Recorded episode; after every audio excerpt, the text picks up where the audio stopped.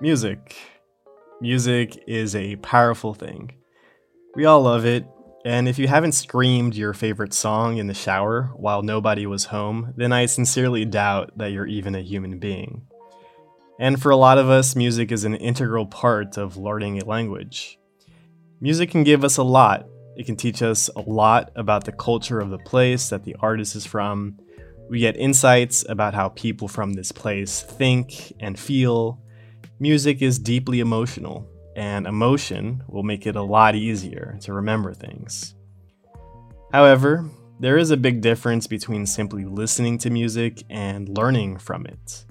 In this episode of the podcast, we'll take a look at some of the benefits of learning English with music, as well as some tips about how to better use music to improve your English. So, let's get started, shall we? Now, is there any evidence that music really does help with language learning? Well, if we go by my own anecdotal evidence, I would say yes. Anecdotal evidence, by the way, is a term used to describe evidence which comes from personal experience. It's when people describe what has happened to them or what they've seen with their own eyes. In other words, it's not scientific evidence based on data and research. Anyway, so my girlfriend actually learned English to a very advanced level, and one of the biggest ways that she learned was through music. Music has also been very helpful with my own language learning. I've been learning French and listening to artists like Stromae, Zaz, and others have helped me to gain new vocabulary and to improve my pronunciation. Many of my students also swear by music with their own English learning. Notice that I used an expression here to swear by something. If you swear by something, it means that you believe that that thing is very effective or useful. So, yeah, my students swear by music to improve their English. But is there any scientific evidence that suggests that music is actually beneficial? Well, you bet your ass there is, or in other words, you can be sure there is. There are several studies which show that the benefits of using music for language learning are extensive. Music teaches you vocabulary, grammar, and syntax. Syntax, by the way, is the structure and the order of words in language. Singing phrases can lead to remembering vocabulary better. And don't just take my word for it. Oh, and this is another expression. When I say don't just take my word for it, I mean that you don't have to trust just me. There are other people who say the same thing.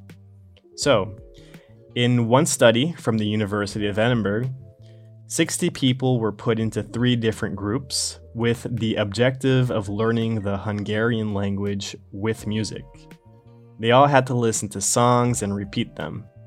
One group repeated the songs by speaking, the second group did this by speaking with a rhythm, and the third group actually sang the songs. At the end of the experiment, the singing group had the best results. They were able to remember the words much better than the other two groups. This superior performance was statistically significant, and the differences in performance were not explained by other factors, such as age, gender, mood, or musical ability or training. And it makes sense, right? You probably memorized a lot of things when you were a kid by singing them, like the alphabet, for example. According to an article from the Wall Street Journal, neuroscientists have debated the brain mechanisms related to memory for a long time, but they agree on one thing information set to music is among the easiest to remember. One expert, Dr. Roediger, Professor of psychology at the Memory Lab at Washington University in St. Louis explains how songs easily stick in the mind.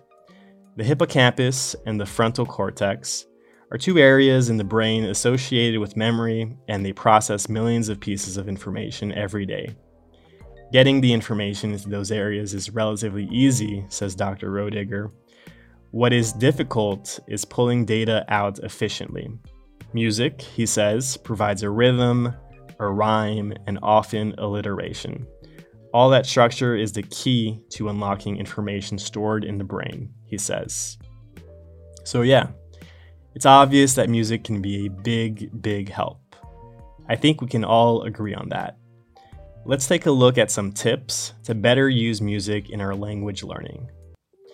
I would say that the first important thing is to choose songs that are appropriate for the level of English that you have. Ideally, with any type of media, whether it's music, movies, or TV series, it's always good to choose content which is a little bit difficult for you. Not too difficult where it frustrates you, but also not too easy where it bores you. For example, if you're at an intermediate level, a song from the Beatles might be too easy for you. On the other hand, Eminem's Rap God will be way too difficult for you. And to be honest, Eminem's Rap God is too difficult for us native speakers, too. Also, songs which tell a story are an excellent choice. They can be easier to understand, and you might not have to interpret the meaning so much. If you go on Google and type in songs that tell a story, you'll find hundreds and hundreds of songs like this. Some examples of songs that tell a story that I personally enjoy are Stand by Eminem, American Pie by Don McLean, and The General by Dispatch. If you want even easier options, you might choose to learn with children's songs or Disney songs. But whatever you choose, make sure you enjoy it. Enjoying it is the whole point. If you're having fun with your English learning, then the learning itself will be much, much easier. My second tip is to actively study the lyrics read them and write down the words and expressions that you don't know. Also, it's a good idea to write these words and expressions in sentences to provide a context to them. Review this regularly to fix them in your mind. You can use spaced repetition apps like Anki Droid to help you do this. Uh, one thing to keep in mind because music can have a lot of slang and expressions and double meanings, you might not be able to find everything when you're searching.